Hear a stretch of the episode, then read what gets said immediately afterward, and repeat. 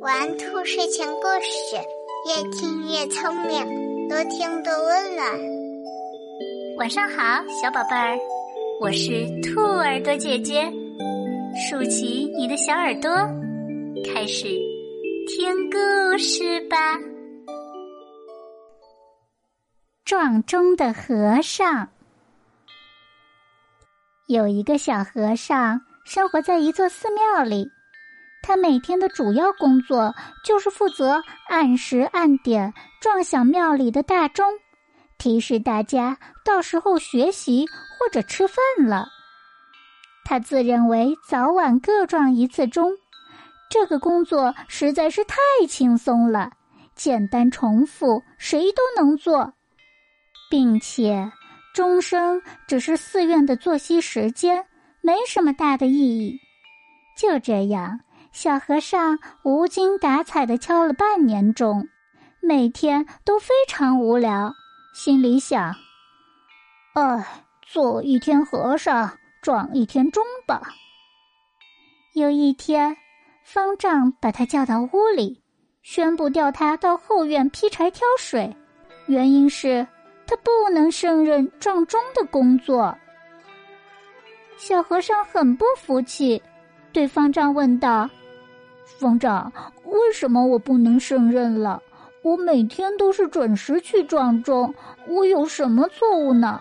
难道我撞的钟不准时、不响亮吗？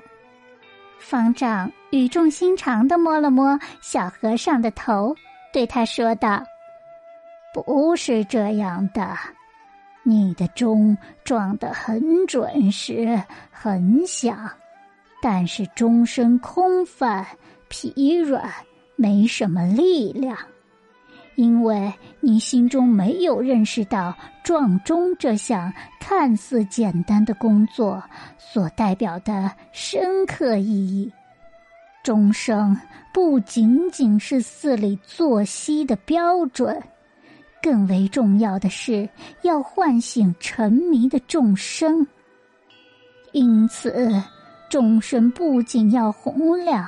还要圆润、浑厚、深沉、悠远，不敬业怎能担当神圣的撞钟工作呢？小和尚听了方丈的话，无言以对，心中很是惭愧。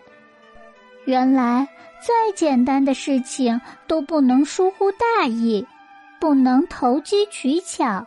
要认真对待才行，用这种得过且过的态度去做事，只能是浪费时间、浪费生命。